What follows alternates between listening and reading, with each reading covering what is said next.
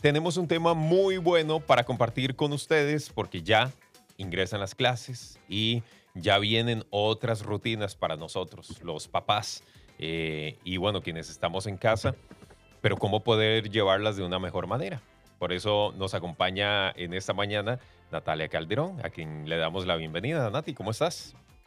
Hola, muy bien, muchas gracias por la invitación. Aquí siempre feliz de escucharlos y acompañarlos. Bueno, gracias Nati, qué bueno saber que te tenemos hoy, eh, Natalia Calderón, que es psicopedagoga y la fundadora de Disciplina Positiva en Costa Rica. Y con ella vamos a hablar acerca de la entrada a clases. Así que por favor, tengan toda la confianza, papás, mamás, incluso los cuidadores, que tal vez papá y mamá salen y son los encargados de quedarse con los chicos conectados de forma virtual. Todo lo que ustedes necesiten saber, hagan las preguntas ya al 8990 004. Un tema que lo abrazamos de una forma muy diferente, Nati, porque se mezcla la virtualidad con la presencialidad. Eh, y los papás tenemos también en, diferentes instituciones a elegir qué es lo que queremos. Hablemos de la presencialidad, lo bueno que le hace a nuestros hijos, tomando en cuenta eh, que seguimos en modo pandemia. Claro, bueno, la presencialidad definitivamente es una necesidad de todos, por supuesto, pero de los niños es una necesidad primordial.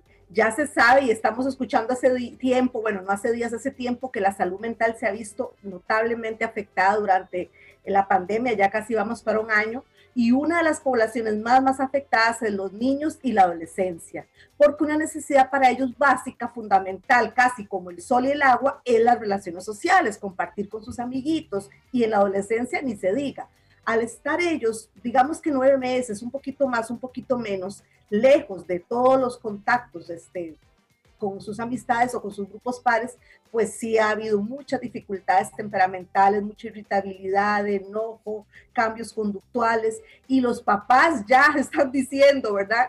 Eh, ya no sé qué hacer porque definitivamente ellos necesitan este contacto. Entonces, incluso un día de estos hubo un, un artículo que sacó la OMS que era tan importante el regreso presencial, paulatino, como fuera posible, porque era una necesidad para la salud mental de los niños. O sea, todos sabemos que los niños necesitan estar a la par de sus iguales de una forma u otra. Igualmente, pues respetamos todas aquellas decisiones de los padres que me han contado, no, se van a quedar virtual, pero que es una necesidad, que es importantísimo, que es fundamental, lo es. Eso es importante. ¿Y qué pasa con la virtualidad, Nati, en el caso de, los que no tienen opción o que es la mejor elección para los papás? Bueno, algunos con los que he conversado me han dicho, Juancito se queda en virtualidad porque le resultó muy bien académicamente, se concentró súper bien, las notas tuvieron un incremento. Yo digo, wow, ¿verdad? Esos son como los menos, pero maravilloso. Otros que me han comentado, no, se queda en la virtualidad por cuestiones nosotros laborales o porque todavía tenemos mucho miedo o lo que sea. Entonces, eh, la virtualidad pues es una, una opción, no podemos decir que es mala, no, nos ha, ayudado mucho todo el 2020, es una opción para las personas que están en alto riesgo, para los que les queda muy largo la escuela, para muchas cosas. Igual se aprende muchísimas cosas a través de la virtualidad, es un proceso como de autorresponsabilizarse o sea, seamos sinceros, los papás no pueden estar sentados todo el día a la par de la computadora de los chicos, haga, subraye. Los chicos han tenido que aprender de una forma a conectarse, a poner la cámara, a qué es lo que tengo que hacer, a preguntar. Y ha sido un proceso muy interesante porque ha sido una independencia progresiva para la mayoría. No voy a decir que todavía no hayan unos que los papás le hacen todo, pero muchos ya en el 2021 han logrado aprender a usar la parte tecnológica y a ir poco a poco ellos. Entonces también tienen muchas ventajas de este aprendizaje independiente, de este aprendizaje o independencia progresiva. Y pues gracias a Dios en nuestro país tenemos varias opciones, la virtualidad, la presencialidad, el híbrido y también en algunos centros educativos públicos este, no están con la virtualidad propiamente, pero están como educación en casa, que se llaman, como con fichas, como con trabajos, y de vez en cuando pueden conectarse con la maestra, que también está presencial la maestra con otros niños para aclarar dudas. Entonces son como muchas formas que estamos llevando a cabo un regreso a clases 2021 que va a ser histórico definitivamente. Total. No hay nada más urgente que lo importante. Bésame en la mañana. Seguimos con más aquí en Bésame en la mañana. Antes de, continuar, Nos reportan que hay una mega presa en la salida de Alajuela, sentido Alajuela San José, para que lo tomen en cuenta eh, si tienen que pasar por este sector. Y bueno, pues volviendo al tema, hay consultas y hay mensajes que dicen presencial, los niños ya necesitan salir de la casa, hay que empezar a una nueva normalidad. Esto les ha perjudicado mucho a ellos a nivel educativo y psicológico. Claro, claro está, siempre cumpliendo con los protocolos de salud. Uno como adulto aguanta, pero ellos no, son muy vulnerables y necesitan compartir con otros niños. Es la opinión de uno de nuestros oyentes. Yo estoy de acuerdo y lo comparto y ahora lo, lo hablaba con Natalia fuera de micrófono. En el caso de Saúl, es un niño bastante disperso y uno también tiene que reconocer, Nati, que yo no soy teacher, ni mi esposo tampoco, y uno hace el mayor esfuerzo, pero son muchas horas, aunque hay breaks, ¿verdad? Pero tienen seis años, tampoco tienen la, la, rutina como si tal vez lo pueden tener los niños que van de cuarto a sexto grado, ellos apenas están empezando en este proceso. Entonces, sí, yo, nosotros fuimos de los que dijimos, Saúl, y aparte por la recomendación del año pasado de la teacher, es un niño presencial porque él se dispersa por cualquier cosa. Entonces, eh, yo creo que hay que analizar, como vos decías, si tu hijo mejoró las notas y le fue súper bien con la virtualidad y si lo puede mantener así, perfecto. Pero si nos dan la opción de ser presencial, en nuestro caso es presencial, ¿verdad? Aunque ahorita está híbrido por el momento. Sí, sí, y vieras que yo digo que la educación presencial es vital. Un día de estos, creo que ayer, hoy o antier, vi una foto de una mamá este, con el primer día de clases del chiquito, que todo, casi todo el mundo sube. Y me encantó que ella puso como que esa foto representa eh, saber que los niños sí importan, ¿verdad? Que sus necesidades primarias se están tomando en cuenta y dejar atrás días de encierro, ponía ella, de gritos, de negaciones por las clases virtuales. Y es como la foto que representa el poder elegir, ¿verdad? Y además este, saber que la vida del niño es del niño y no nuestra y que ellos también tienen que crear sus momentos. Entonces es, o que muchas mamás dicen, aquí voy a aterrar el miedo, e, es que merecen la oportunidad. Definitivamente volver a las aulas, este, mientras esperamos la vacuna, es convivir con la pandemia. Eh, hay, se ha perdido mucho aprendizaje en algunos, no todos, ¿verdad? Este, ha habido deserción, una deserción importante, la salud mental de los niños se han visto ah, eh, muy, muy afectada. Entonces hay muchas razones para volver, ¿verdad? Porque aunque los niños dicen las investigaciones, yo no soy experta, que son la población de menor riesgo en la pandemia, ¿verdad? Pues por eso tal vez es que a nivel mundial se está haciendo este regreso paulatino. ¿Por qué hay ciertas pérdidas de aprendizaje? Bueno, porque algunos no han tenido cercanía a una computadora, porque la virtualidad no ha sido como su punto. Este, los estudiantes, algunos muy vulnerables, también han tenido mucha dificultad, la deserción y qué decir de la salud emocional.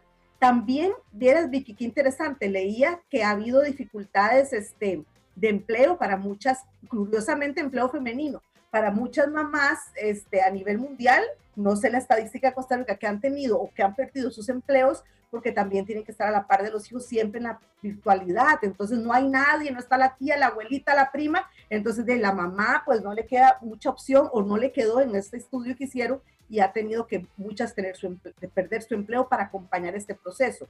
Y también desgraciadamente dice la UNESCO que ha habido maltrato y abuso infantil, fíjate al cerrar las escuelas se ha habido mucho estrés en la casa, entonces muchos gritos, mucho acoso por parte de los papás, los niños, bueno, todo, ¿verdad? El ambiente muy, muy tenso y también ha habido una incidencia importante en maltrato infantil, así que es importante pensar que la escuela puede ser un lugar seguro si realmente se cumplen los protocolos. Me decía una teacher un día de estos que el aula va a ser su burbuja y entonces este, ellos van a hacer una nueva burbuja ahora educativa y entonces es aprender a vivir con otras estrategias y por eso es que la, la, presencialidad pues definitivamente incide directamente en la salud emocional de los niños. ¿Sos de los que querés ver resultados hoy mismo? Error. Lo que realmente vale la pena en la vida toma tiempo. Bésame en la mañana. 8 de la mañana con 38 minutos. Muchas gracias por acompañarnos. Más de los mensajes que nos siguen compartiendo. Dice, me preocupa el tema de la presencialidad, pues los recreos son de 10 minutos. No pueden jugar igual. El almuerzo es de 30 minutos y solo permiten emparedados o comidas frías. No pueden ir al baño sin supervisión, no pueden tomar agua en clases y eh, estas duran 80 minutos. Si bien es importante la salud mental de los menores, también la parte física se ve afectada con las directrices dadas por el centro educativo. De momento, mi hija seguirá en clases virtuales. ¿Me escuchan? Sí, ahí, ahí estamos. Ajá. Bueno, pues claro, es muy respetable la opinión de la mamá, ¿verdad? Sí, los centros educativos han hecho muchos cambios, este, sobre todo el tipo de comida que llevan, que no haya que usar microondas, sino ya todo como listo. Y también sé que los recreos, bueno, cada escuela varía, pero solamente son entre ellos, no es que se van a revolver todos, sino entre ellos. Este, pues sí, ha habido cambios, los niños necesitan el movimiento físico también. Y, y el hecho de que se ve afectada la salud emocional al no ir a la clase, por supuesto, eso es un hecho, no, lo dice Natalia Calderón, sino las estadísticas mundiales, ¿verdad? Pero igual, si a esta mamá le funciona más que se quede en la virtualidad, pues maravilloso. Lo que yo le recomendaría es que haga eh, estas, estas pausas activas donde la niña se pueda mover, brincar, saltar, para que realmente también, aunque no esté con sus compañeros, pueda hacer la parte física y así oxigenar el cerebro, que es tan importante, ya que la presencia ante la computadora después de cierto periodo es un poquito cansada, ¿verdad? Entonces es importante también mezclar el descanso, las pausas, el movimiento y que no usen tanto las pantallas cuando salen de clases, porque ya han usado tanto en clases que eso también resulta ser abrumador. Pero claro, todos tenemos nuestro punto de vista y cada escuela lo ha manejado diferente, entonces son cosas que tenemos que ver cómo nos conviene a nosotros más tener a los niños en la casa, híbrido o en la presencialidad. Y que también depende mucho de los centros educativos, ¿verdad? Eh, porque por aquí preguntan, mi sobrina va solo dos veces por semana a clases. ¿Será que es solo en la escuela del Guaso en Desamparados o en varias escuelas? Esto también depende mucho del centro educativo, ¿verdad? Sí, es que las escuelas públicas, por ejemplo, tuvieron, bueno, todas, pero en las escuelas públicas depende la cantidad de niños, dividir este, los grupos y también ver el tamaño de las aulas por la distancia de cada niño. Entonces, Respecto a eso, así se han hecho los horarios. Yo conozco X escuela pública que también los niños van lunes y van dos veces a la semana, nada más este, tres horas, pero después la maestra está con otro, otro grupito y con otro grupito, como que hicieron muchos sus grupitos del grupo principal y entonces son poquitos ratitos.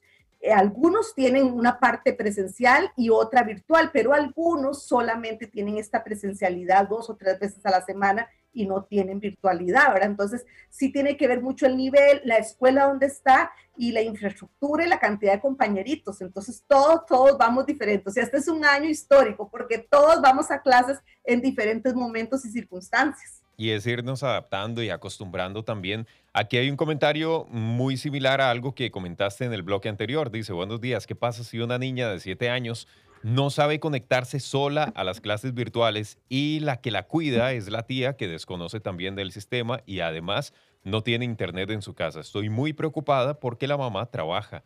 Eh, gracias y lindo día. Lo que vos comentabas, que en muchas ocasiones incluso los papás han tenido que descuidar en parte su trabajo y hasta los han perdido porque sus hijos no, no pueden conectarse solos a, a las clases. Exacto. Y los que no tienen computadora o internet, sé que el Ministerio de Educación Pública está enviando eh, como unas guías, unos, unas fichas de trabajo que es lo que ellos van a hacer y los van a estar presentando como cada mes, como un estudio autodidacta, por decirlo así, donde el papá pues también tiene la mamá que acompañar. Ese es el meollo del hoyo, por decirlo así, porque ocupa el acompañamiento para hacer este proceso de educación en casa. Y entonces necesitamos alguien de la red de apoyo de este niño o niña que le pueda apoyar valga la redundancia, mientras, depende de la edad, ¿verdad? Va asimilando el proceso.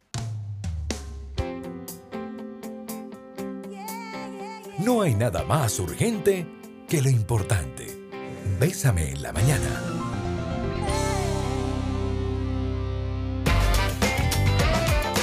Vamos a seguir con más aquí en Bésame en la mañana, 8 con 52 minutos se nos va el tiempo y las consultas son varias las que tenemos. De hecho, ahí, ahí les compartí varias de, las consultas eh, que nos hacen los, los oyentes y las oyentes a través del WhatsApp 8990-004. Dice, tú. Ajá, ah, bueno, Vicky la lee. Ajá. dice, buenos días, el misterio El ministerio ha tratado de ajustarse a todas las necesidades. Soy testigo. Tengo un hijo y sobrinos en el cole, otros en la escuela y kinder, y entre todos nos hemos ayudado. No ha sido fácil, no, pero debemos adaptarnos a la realidad mundial. Debemos poner más de nuestra parte. Veo madres y padres muy negativos y el gobierno y el ministerio no pueden solucionar todo. Debemos ayudarnos entre todos. Así que dice que buenos días. Pues sí, yo creo que todos estamos haciendo un gran esfuerzo, ¿verdad? Entonces, cada uno de acuerdo a sus posibilidades, su contexto, el centro educativo que le correspondió, algunos tendrán fichas para trabajar y no usarán internet, otros verán a la maestra una vez a la semana. Me contaba una maestra de X escuela que es solo para aclarar dudas, no es para dar clases, es para aclarar dudas y otros irán a la presencialidad algunos días, ¿verdad? Entonces, cada escuela se va a acomodar diferente. Aquí lo importante es que vayamos poco a poco haciendo que los niños sean más eh, partícipes en este año lectivo para que puedan compartir, aprender, no solo, no solo la parte académica, aprender de las relaciones sociales. Aquí hay otro que, que dice, yo opté por bimodal, aunque me preocupa por la pandemia, me parece el momento perfecto para que mi hijo de 8 años pueda desarrollarse. Él ha sido muy tímido y se siente mal porque hacen grupos de amigos y él no se les acerca y se queda solo. Con este tema de que nadie puede andar en grupos de amigos, me parece que él puede sentirse más acorde con los demás. Sí, exactamente. El hecho de que él sea un poco, bueno, tímido, introvertido, habría ver que realmente qué es y él pueda estar dentro de grupos. Ahora los grupos son muy pequeños. Este, Creo que se hizo el sueño de todas las personas que los grupos sean pequeños. Es mucho más fácil interactuar con poquitos compañeritos que tal vez con como antes. Entonces es una oportunidad que él vaya muy paulatinamente a su momento, a su ritmo, acercándose a estos compañeritos, no, tal vez no tanto físicamente, pero en actividades que van a planear y a jugar y estoy segura que la va a pasar mucho mejor que estar en la casa, digamos, solito. Al final de cuentas es, es una cuestión de, humildad, ¿verdad? De todos, reconocer que, estamos entrando en un proceso en el que para muchos, yo creo que para la gran mayoría es nuevo, ¿verdad? Este tema de la virtualidad, tanto para los papás, para los maestros, para los niños. O sea, no pasa nada si un, si un eh, educador, si un maestro, si un profesor o profesora dice, la verdad no, no estoy... Eh, tan alineado con este tema y necesito pedir ayuda, necesito que me, que me ayuden con esto, ¿verdad? No pasa nada si piden ayuda, porque eso es parte de la humildad también.